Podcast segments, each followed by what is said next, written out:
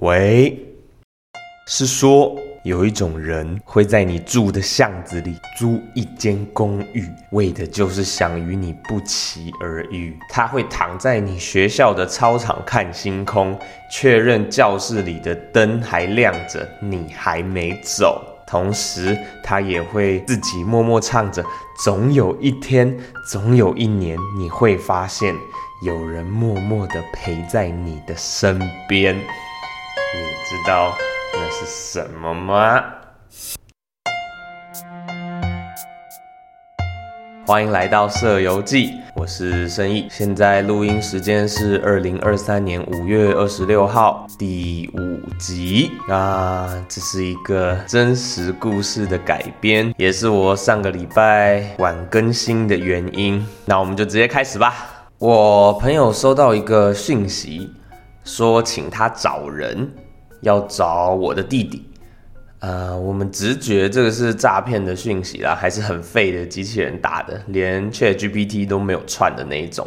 因为整篇讯息词不达意，何况我根本就没有弟弟。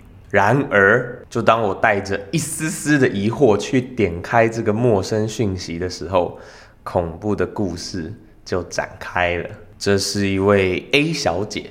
他在旅游中爱上了这个领队 B 先生，但因为不知道 B 的姓名，只能上网搜寻“旅游业王子”之类的关键字。那由于我姐姐是从事旅游业的，又很喜欢网球王子，所以她的 FB 资讯被这个杂乱的演算法推送到 A 小姐的搜寻结果当中，而这就是一切混乱的开始。混乱起始于多项巧合。巧合一，我姐除了和 B 先生同是旅游业，也恰巧和这个 A 小姐是同一所大学毕业的。巧合二，我姐的 Facebook 有一篇公开贴文，提到她的弟弟很酷，很会做菜，还有在练剑道。但其实那一篇是她的网球王子幻想文，而 A 小姐看到这一篇就误会我姐有一个弟弟，很高、很帅、很酷。巧合三，我姐的 Facebook 好友是公开的，人们可以直接浏览她的好友列表。啊，我自己个人的 IG 也是公开的。我其实很常会发那种 emo 的文章，那这个之后会提到，是一个关键。巧合四，最重要的一点巧合，根据 A 小姐后续的说法，我姐跟我都有跟 B 先生一样的唇形。笑起来的酒窝位置也一样。巧合五，呃，同样根据 A 小姐后来的说法，我的 Po 文的气质跟 B 先生一样，充满温暖，还有知性美。基于这些巧合，在比对我的个人 IG 之下，A 小姐她得到了一个匪夷所思的结论：这两个人一定还有一个弟弟，而那个弟弟，她就觉得就是 B 先生。然后 A 小姐就展开一连串的肉搜、跟踪，还有骚扰。A 小姐假定我盛意有一个弟弟，然后不断私讯我，请求我将这个弟弟的联络方式给他，一直到后来直接对着我谩骂。直到他开始骚扰我身边的朋友，我才联络他，并将这个事情给解决。我为什么一开始不解决呢？因为我非常少开我的这个社群网站的陌生讯息，里面有九十九点九九 percent 都是诈骗讯息啊。所以当我看到一大串文字的找人讯息，找的还是一个我不存在的弟弟，我可想而知的就把它忽略掉了。回到故事的一开始，我朋友说有一个人自称 A，私讯他的 Facebook 要请他找生意的弟弟，也就是我的弟弟。谁要找人会去私讯这个人的哥哥的朋友？超级奇怪的。啊。但我朋友跟我说了以后，我就带着一种有点搞笑、有点看戏的心情，我就回家之后点开这个陌生讯息，看看有没有什么跟我有关的私讯。点开 Facebook 没有，但是我在 Instagram 上面就看到了。跟我朋友收到的讯息来自同一个名字，A 小姐。我点开之后，里面有数不清的讯息，还有未接来电，每一则都是三百个字以上的短文。因为讯息的文字量真的非常的庞大，而且有一些跟我本人的资讯高度相关，有些又没有那么有关系。一开始我跟朋友是认真觉得，哎，这个是 AI 诈骗，想说应该是用 Copilot 爬了这个名字的搜寻结果，然后用 ChatGPT 将关键字列出来，然后串成可以套近乎整个合理的文章。但后来发现不是，我花了一点时间才明白几件事情。